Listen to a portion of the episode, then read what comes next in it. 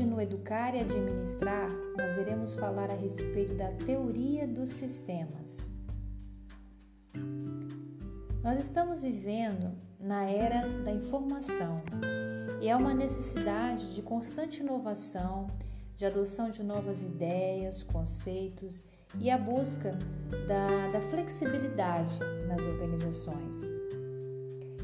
E na medida que, que a análise organizacional ela começou a ser influenciada pela chamada abordagem dos sistemas abertos, aumentou né, a ênfase do estudo do meio ambiente como base para a compreensão da, da eficácia da organização.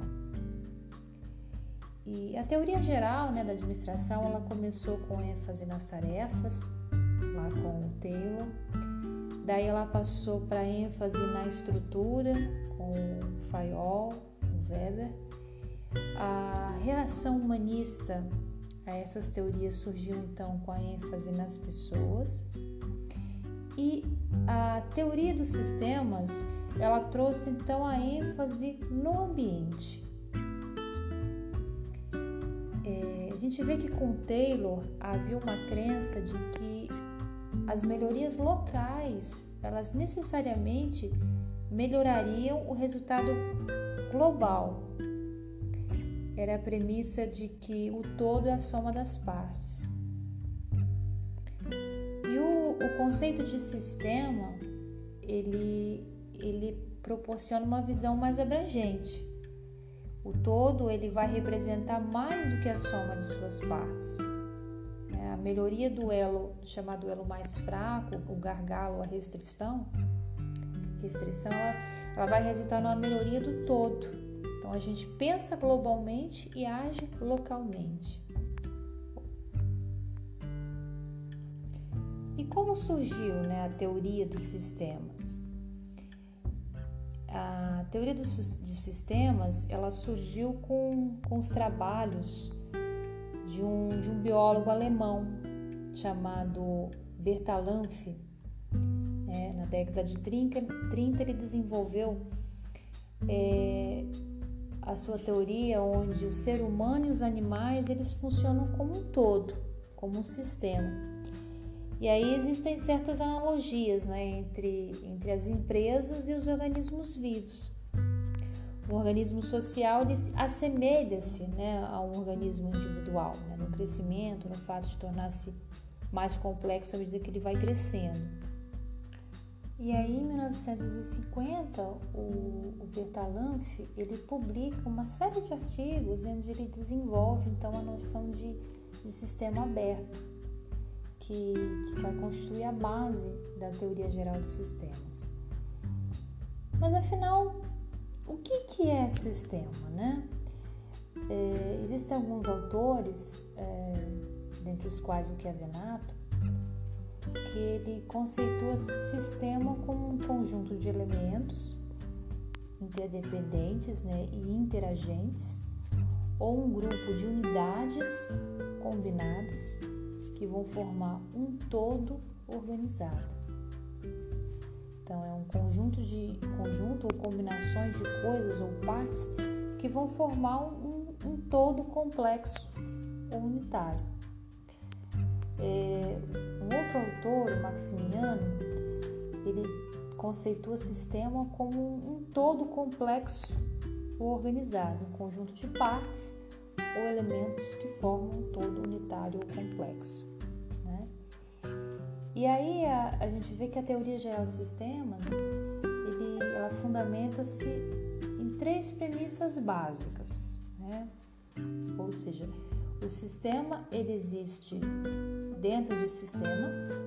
Então, cada sistema ele é constituído de subsistemas. E ao mesmo tempo ele faz parte de um sistema maior, é o suprassistema. Outra premissa é que os sistemas são abertos. Cada sistema ele existe dentro de um meio ambiente constituído por outros sistemas, por isso onde ele tem essas interações, por isso eles são abertos. E as funções do sistema eh, dependem de sua estrutura. Cada sistema tem um objetivo ou uma finalidade que vai constituir o seu papel no, no intercâmbio com outros sistemas dentro do meio ambiente. Então, o sistema é um conjunto de unidades relacionadas entre si e que daí decorrem é, dois conceitos, né? Que é o de propósito e o de globalismo. A gente chama de propósito ou objetivo, né? É uma busca por um objetivo ou uma finalidade que se quer alcançar. E o globalismo, ou também chama de totalidade, é qualquer estimulação em qualquer unidade de, do sistema, ele vai afetar todas as unidades devido ao relacionamento existente entre elas.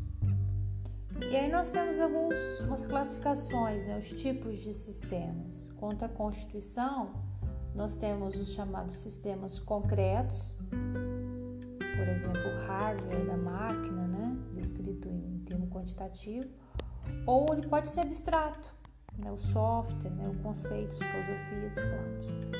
Quanto à natureza, a gente pode ter sistemas fechados, né, aqueles sem intercâmbio com o meio ambiente, ou sistemas abertos, onde você tem esse intercâmbio.